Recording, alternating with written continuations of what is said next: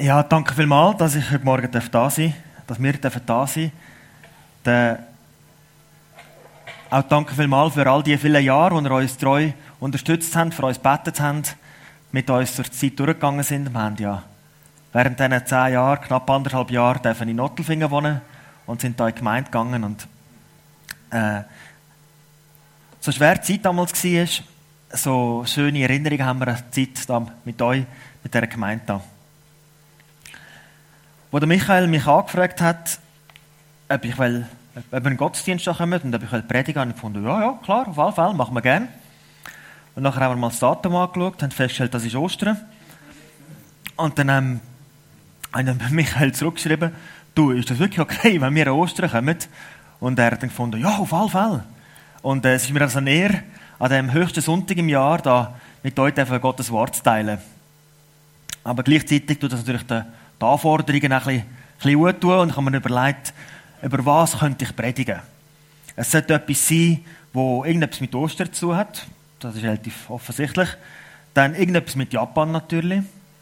Dann auch irgendetwas, wo Leute können etwas mitnehmen können, die schon lange Jesus glauben.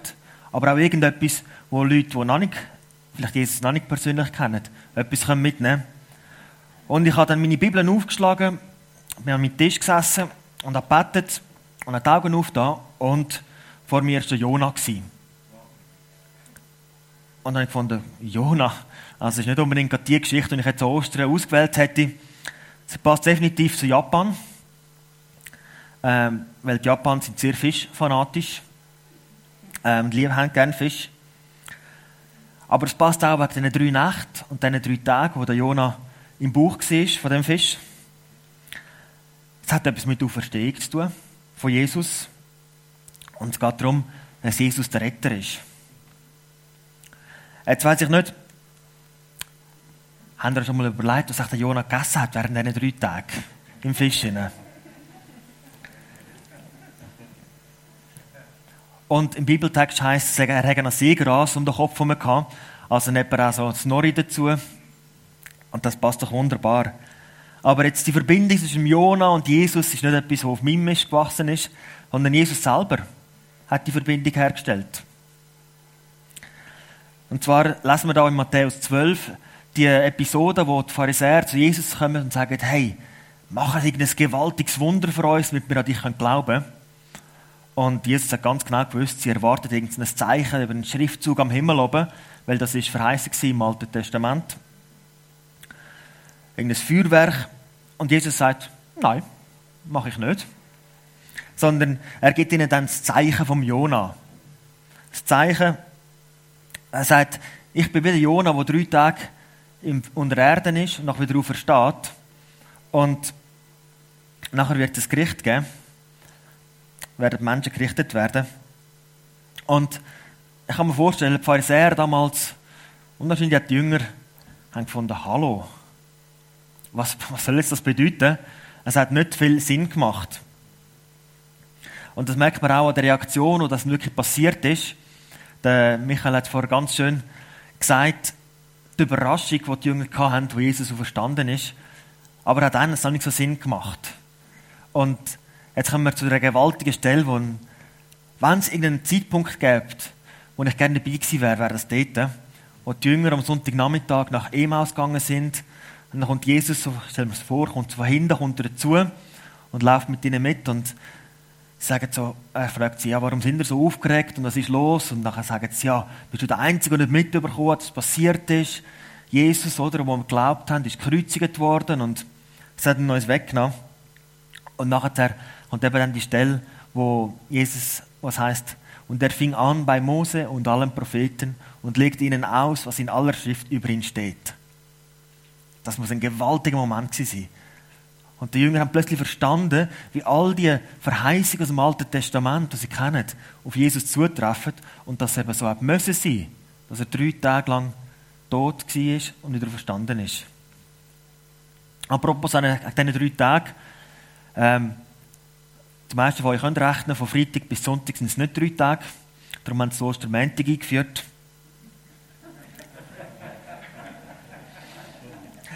Nein, natürlich nicht so.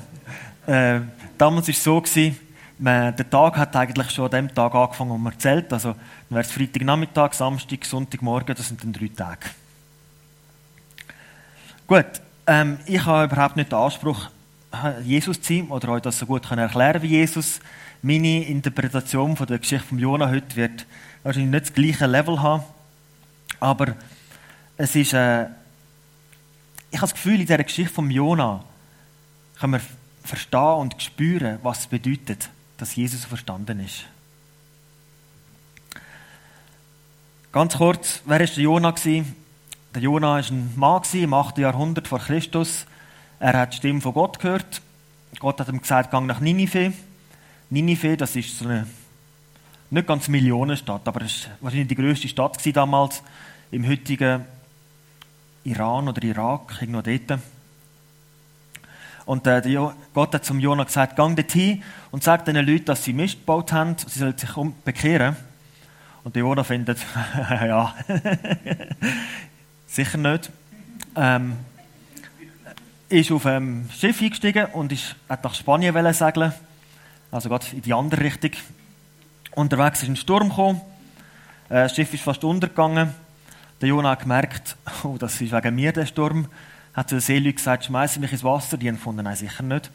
Der Jonah hat gesagt, doch, machen's. Und als sie dann ins Wasser geschmissen haben, hat der Sturm sich geleitet.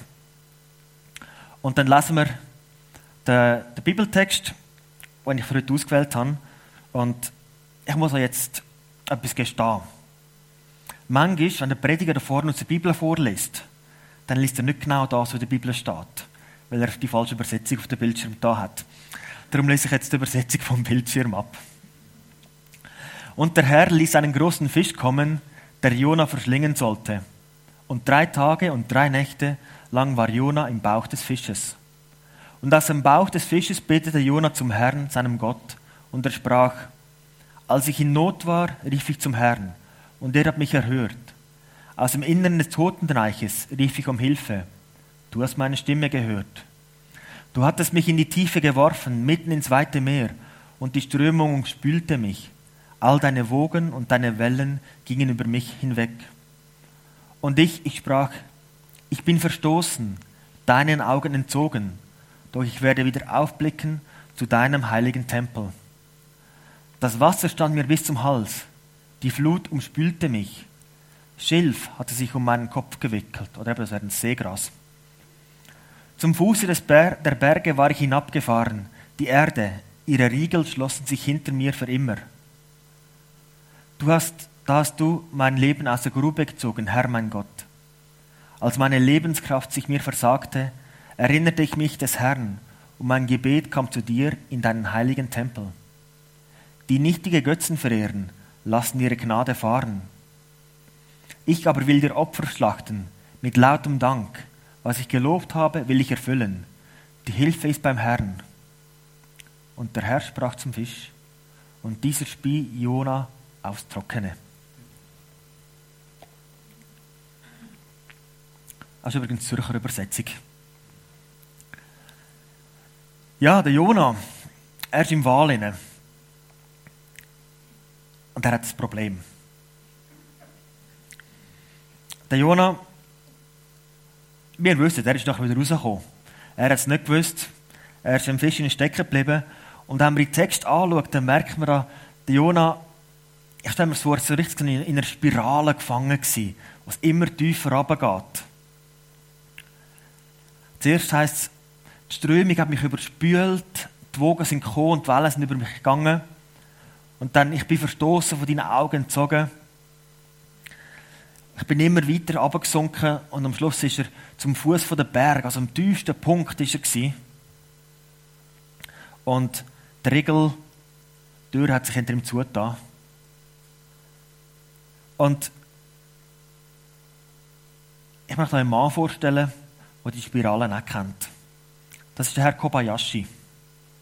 Der Herr Kobayashi, er ist ähm, Elektroingenieur und hat in Yokohama gewohnt. Yokohama, für die, die es nicht wissen, das werden die meisten sein, ist so ein bisschen dort, wo die reichen Leute wohnen.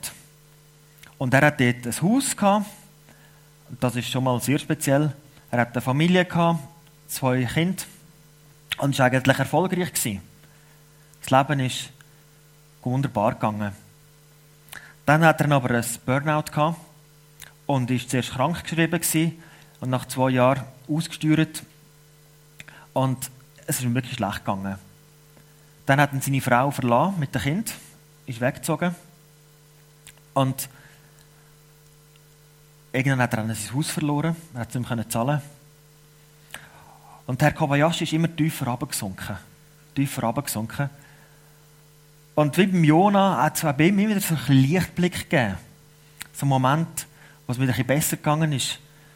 Wo er das Gefühl hatte, doch, es geht weiter. Es kommt wieder gut. Und er hat erzählt, er sagt einmal am Sonntagmorgen spazieren, sei an einem Gebäude vorbeigelaufen und er hat gehört, dass sie in dem Gebäude gesungen haben. Die Tür war offen. Und dann hat er gefunden, ja gut, kann ich mal hineinschauen, sie singen schön und läuft mit in den Gottesdienst hinein. Und er sagt nachher dort äh, ein paar Mal gegangen. Aber er hat eben sein Haus dann verloren, hat müssen wegziehen und er ist nach in ein Ort gezogen, das heisst Shiraoi. Shiraoi, das ist in Hokkaido, dort war das Elternhaus von ihm und er hat dort, das Haus war im hintersten Krachen. Gewesen. Also so, so, so, einen Krachen gibt es in der Schweiz gar nicht mehr. Weit hinten weg, er hatte kein Auto, gehabt, er hat zu Fuß eine Stunde laufen bis zum nächsten kleinen Lädeli, zum posten. Und er war wirklich dort hinten. Und er war in einem Tunnel gefangen. Gewesen. Und ich stelle mir vor, der Jünger von Jesus ist es auch so gegangen. Sie waren in einem Tunnel. Gewesen. Jesus tot. Was machen wir jetzt? Sie haben ihn gekreuzigt. Sie waren enttäuscht, entmutigt, desillusioniert. Hey, ich habe es auch noch gebracht.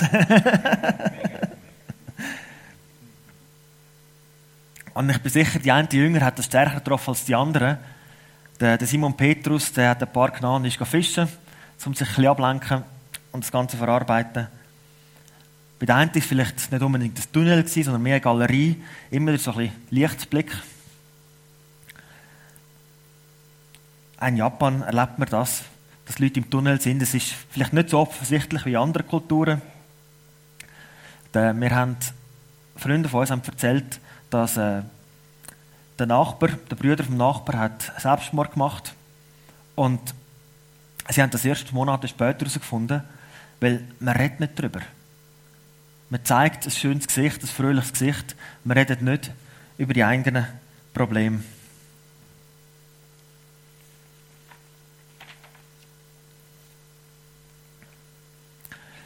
Der Jonah hat das Problem gehabt. Und bei ihm ist vielleicht sogar noch schlimmer geworden, weil er genau gewusst hat, woher das Problem kommt. Er hat genau gewusst, ich habe Mist gebaut, ich habe nicht das gemacht, was Gott von mir hat wollen. Und das lesen wir auch im Bibeltext, die, die die Bibel haben und jetzt die, die heim zum Morgentisch das dritte Ei essen, dann nehmen wir doch die Bibel führen und können nachschauen, Vers 4 und 5, dort sagt der Jonah, deine Wellen deine Wogen, deine Wogen, Wogen, die haben mich überschüttet. Du hast mich tief geworfen, du hast mich verstoßen. Der Jonah hat gewusst, ich bin selber schuld. Und trotzdem sagt er, ich will Gott suchen. Gott ist meine einzige Hoffnung. Ich gehe zu Gott, weil er bei ihm ist Rettung. Und wir lesen jetzt nachher Vers 9 bis 11. Der Herr hat mich erhört und Gott hat zum Fisch gemacht, gesagt, spotzt ihn wieder raus und Jona ist wieder aufs trockene Land gekommen.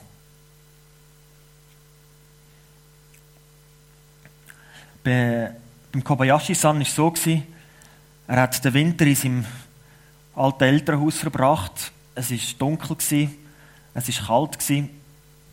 Und als der Frühling kam, hat er sich auf den Weg gemacht zu unserer Gemeinde. Und ich weiss noch, ich bin am Predigen gewesen, am Sonntagmorgen, genauso wie ich jetzt da bin. Und mitten in der Predigt geht hinter der Türen auf und rein kommt ein Mann. Schwarz angelegt, schwarze Maske, ein Stock, kommt rein. Und ich, ich bin am Predigen von oh, Hilfe, was kommt jetzt echt? Und nachher hat er das Gespräch mit uns gesucht, haben mit uns geredet, hat seine Geschichte erzählt Und ein paar Monate später haben wir ihn taufen. Und jetzt ist er in der Gemeinde, ein treues, jeden Sonntag kommt er treu in Gottesdienst, begeistert vom Leben. Und es ist gewaltig, wie Gott in dem Mann gewirkt hat. Und ich habe das Gefühl, er hätte nicht zu unserer Gemeinde kommen. Er hätte in seinem Krachen hinten bleiben aber er hat daran geglaubt, dass Gott ihn rettet. Und ich habe das Gefühl, wenn wir so im Tunnel sind, dann können wir uns entscheiden. Wir können uns entscheiden, bauen wir auf Gott. Bauen wir darauf, dass Gott der ist, der rettet tut, wie es der Jonah gesagt hat. Oder sind wir wie die, die, im Vers 9 nichtige Götze tun? Lassen wir uns glatt fahren. Entscheiden wir uns für Gott, den Schöpfer vom Universum, oder entscheiden wir uns für irgendetwas anderes, wo heilig verspricht? In Japan haben wir es immer wieder erlebt, die Entscheidung, die die Leute treffen müssen. In Japan gibt es grundsätzlich zwei Religionen und die meisten Leute gehören zu beiden. Zum einen ist der Buddhismus. Buddhismus ist so ein bisschen alles, was mit dem Tod zu tun hat und Ahnenverehrung. Das ist buddhistisch. Das ist ganz anders als das, was da bei uns als Zen-Buddhismus oder so verkauft wird. Da geht es um Ahnenverehrung. Und dann gibt es nebendran gibt es den Shintoismus, ist alles, was mit dem Leben zu tun hat. Also zum Beispiel, ähm, man sagt damals so, Geburt, Einsegnung ist shintoistisch, wird im, im Schrein gemacht. Dann Beerdigung ist buddhistisch, es wird im buddhistischen Tempel gemacht. Und seit neuestem wird, ist die Hochzeit ist christlich. Dann können sie irgendeinen Westler anstellen, um irgendwelche Hochzeiten durchzuführen. Aber die Leute müssen sich dann entscheiden. Und wenn man sich ein umeinander fragt, die sind gläubig geworden, dann sagen die meisten Leute in Japan, ja, ich, ich wollte die Bibel lesen. Das hat mich interessiert. Und dann bin ich dort zu diesen Leuten gegangen, die die Bibel lesen, und haben die Bibel gelesen. Und dann habe ich mich entschieden, Jesus nachzufolgen. Man kann sich entscheiden. Aber es gibt leider ganz viele Christen, oder eben nicht Christen, oder noch nicht Christen, dort, wo äh, sich dagegen entscheiden. Die sagen, ja, aber meine Familie, die versteht das nicht, wenn ich sage, ich kann da nicht mehr Opferungen bringen. Oder mein Vater, der, der würde mich, ich weiß auch nicht machen, wenn ich mich als Christ bekennen würde, weil dann bin ich doch kein Japaner mehr. Als Christ muss ich doch den Geister in der Natur Opfer bringen. Oder wir haben einen Mann in unserer Gemeinde, der ist seit Jahren in den Gottesdienst gekommen. Aber wir haben alle gewusst, er glaubt nicht so recht an Gott. Und dann ist er pensioniert worden. Und dann hat er gesagt, gut, und jetzt kann ich mich taufen lassen. Er hat Angst gehabt, als bei seinem Job irgendjemand herausfinden oder mitbekommen, dass er gläubig ist, und es ein Problem gibt. Ich glaube, auch in der Schweiz gibt es solche Gründe, die uns davon abhalten, an Jesus zu glauben. Wir haben Angst, dass die Leute finden, dem spinnt doch. Das ist doch total irrational, weil an Jesus zu glauben, an das alte Buch, das vor 2000 Jahren geschrieben worden ist. Oder vielleicht sogar, die Christen sind ja die Intoleranten, oder? Ich bin doch ein toleranter, moderner Mensch. Ich kann doch nicht an Jesus glauben, weil das würde bedeuten, dass ich gewisse Sachen nicht mehr in Ordnung finde.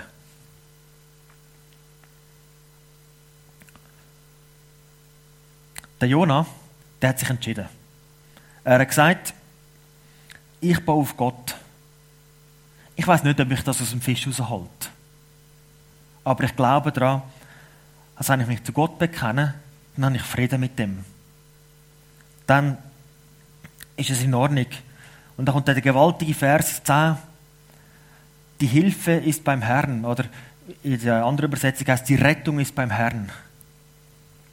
Die Aussage, das Bekenntnis zu sagen, hey, nur bei Gott gibt es die Hilfe, die ich nötig habe. Die Geschichte geht nachher noch weiter. Ähm, das Gewaltige. Gott sagt zum Jonah nochmal, hey, gang nach Ninive.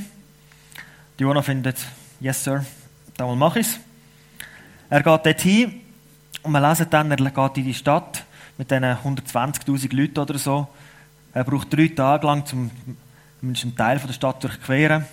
Aber wenn er hinkommt, dann die Leute ihre Sünden bekennen, sie sich bekehren, sie dann ähm, wortwörtlich Asche auf ihr Haupt tun und Gott verschont nachher die Stadt.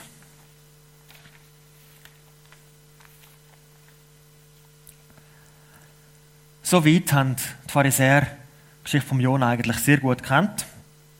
Und sie haben auch ganz klar eine Erklärung gehabt, warum. Äh, so.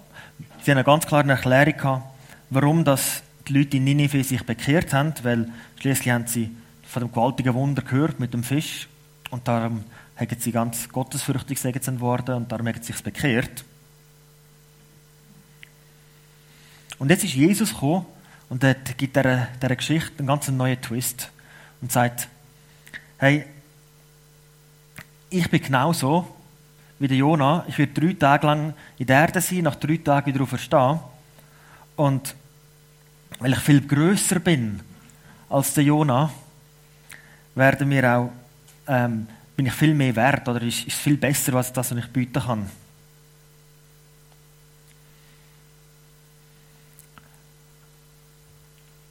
Da lesen wir in Matthäus 12, denn wie Jona im Bauch des Fisches war, drei Tage und drei Nächte, so wird der Menschensohn im Schoß der Erde sein, drei Tage und drei Nächte. Die Männer Ninives werden im Gericht aufstehen gegen dieses Geschlecht und es verurteilen. Also Geschlecht, das ist einfach die, die Leute, die Generation, wo das gehört haben. Denn sie sind auf die Predigt des Jona hin umgekehrt. Und hier, hier ist mehr als Jona, oder der Menschensohn ist mehr als Jona. Was bedeutet das? Es bedeutet zum einen, Jesus kennt den Tunnel. Jesus kennt den Tunnel, wo der Jona drin war. Er kennt den Tunnel, wo wir vielleicht drin sind. Die Nöte, die Ängste, die Sorgen, die uns belastet. Die Träume, die wir vielleicht hatten, die zerplatzt sind. Die Aufnahmeprüfung an Kante, die wir nicht bestanden haben. Oder als Gimmi die kennt Jesus. Und spätestens seit der Film The Passion ins Kino ist, vor ein paar Jahrzehnten unterdessen, ähm, haben wir auch die Bilder vor Augen, wie Jesus in dem Tunnel war, was er durchgemacht hat. Gleichzeitig ist Jesus Gottes Sohn. Und der Jona, er hat nur für seine eigenen Sünden Buß tun. Er hat nur für das, was er selber falsch gemacht hat, hat er zu Gott umkehren Aber Jesus, weil er der Sohn von Gott ist, auf die Welt geschickt worden ist, mit die Welt gerettet wird. Jesus hat gesagt, ich habe keine Sünde gemacht. Nein, er hat es nicht gesagt, das haben die Leute gesagt, aber es war ja so. Gewesen. Ich habe keine Sünde gemacht und darum kann ich eure Sünden vergeben. Und das ist die gewaltige Osterbotschaft.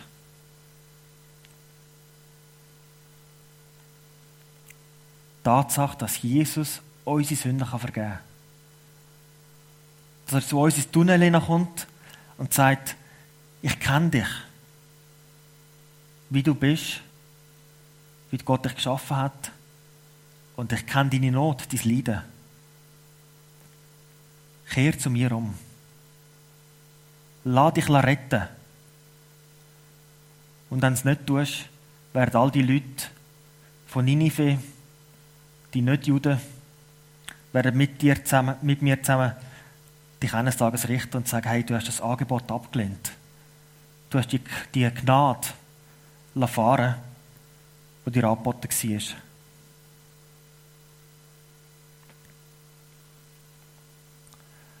Wir sind aufgefordert, Buß zu tun. Und wenn wir umkehren, dann passiert Gewaltiges. Wir lesen in der Bibel, im Himmel gibt es eine Party von den Engeln wenn sich ein Mensch bekehren tut. Und manchmal gibt es auf der Erde eine Party.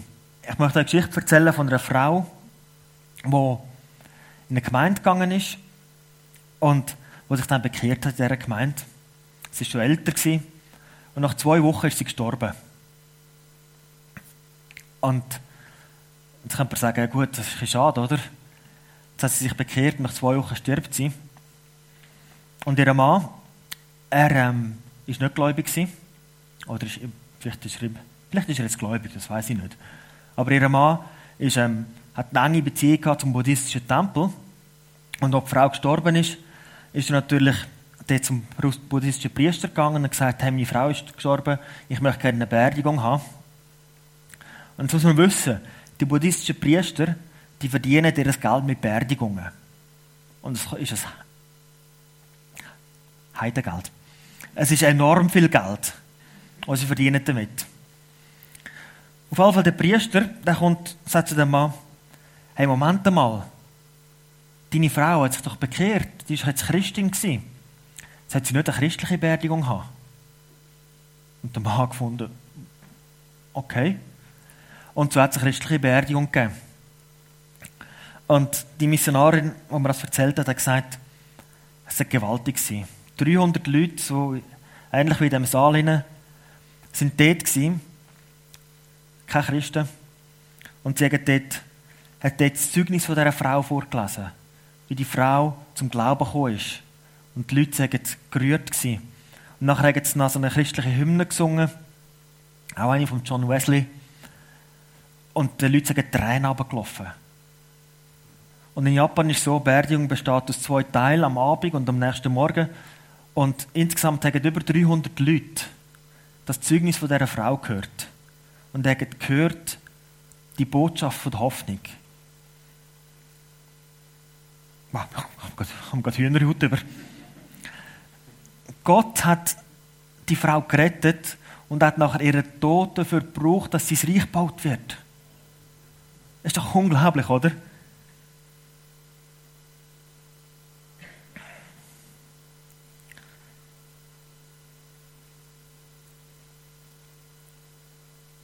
Und die Geschichte geht noch weiter. Wir sind aufgefordert, nicht nur selber Buß zu tun, sondern auch anderen Leuten davon zu erzählen. Wie gewaltig das ist, was wir erlebt haben. Mein persönlicher Held in Japan ist eine alte Frau. Es ist nicht sie, das ist ähm, eine Frau von unserer Gemeinde mit dem Nicola. Aber sie ist etwa gleich alt. Und die Frau ist in eine ganz kleine Gemeinde gegangen. Etwa fünf Leute sind in dieser Gemeinde. Und wenn ich am Gesippig predigen, ist sie immer, nach dem Gottesdienst hat sie gesagt, komm zu mir. Und sie ist in ihrem Rollstuhl dort am Tisch gesessen und hat mit ihrer alten Hand hat sie meine Hand genommen und hat gesagt, bitte bet, Sensei, bitte bet für meinen Nachbar. Ich lade ihn jeden Sonntag in den Gottesdienst ein, aber er kommt einfach nicht. Und dann habe ich gefunden, gut, ich kann schon für deinen Nachbar beten. Wer ist es denn? Es ist ein junger Uni-Student, 22, und ich möchte, dass er in den Gottesdienst kommt, sagt die 90-jährige Frau zu mir. Die Frau hat erlebt, was bedeutet, wenn man umkehren tut, wenn man gerettet ist. Und obwohl sie alt war, sie hat kaum mehr gesehen, sie war zittrig, hat sie wollen, dass ihr junger Nachbar in den Gottesdienst kommt, dass er auch Jesus kennenlernen darf. Das ist mein Held. Solche Leute wünsche ich mir. Solche Leute würde ich mir zum Vorbild nehmen. Ein tiefes Anliegen zu haben, dass andere Leute Jesus kennenlernen können. Für, sie, für mich ist die Frau die Prophetin, die ausgezogen ist nach Ninive zu ihrem Nachbar und ihm gesagt hat, hey, du brauchst Jesus. Komm in Gottesdienst. Lehre ihn kennen. Die Frau war im Fisch. Sie hat nichts mehr zu verlieren. Weil sie gewusst hat, sie ist gerettet. Jesus ist größer als der Jonah. Und heute an Ostern feiern wir, dass Jesus auferstanden ist. Wir werden nachher einen kleinen Moment von der Stille haben und ich habe euch drei Fragen mitgebracht und ihr euch während dieser Zeit überlegen wo, haben, wo hast du in deinem Leben Tunnel, wo du Gottes Hilfe brauchst? Moment, wo du auf Gott angewiesen bist. Und gehst du zu Gott und bittest ihn um Hilfe? Dann, was bedeutet die Auferstehung von Jesus? Das gewaltige Wunder an Ostern für dich persönlich? Dann als dritte Frage, wo ist mein Ninive? Wer gehört zu diesen Menschen und wie kann ich sie erreichen?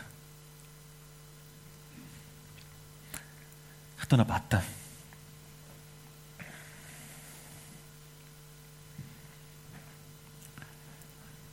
Ja, Jesus, heute ist Ostern und heute feiern wir, dass du verstanden bist.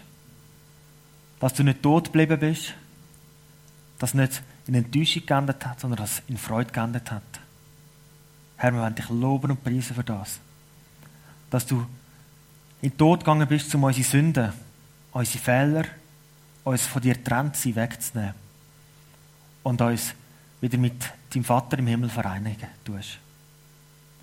Herr, und ich möchte dich bitten, dass, wenn wir im Tunnel sind, wenn wir Momente in unserem Leben haben, wo wir nicht mehr weiter sind, dass du dann kommst und in uns hineinwirken tust und wir uns entscheiden uns nach dir auszustrecken, so wie es der Jonah gemacht hat.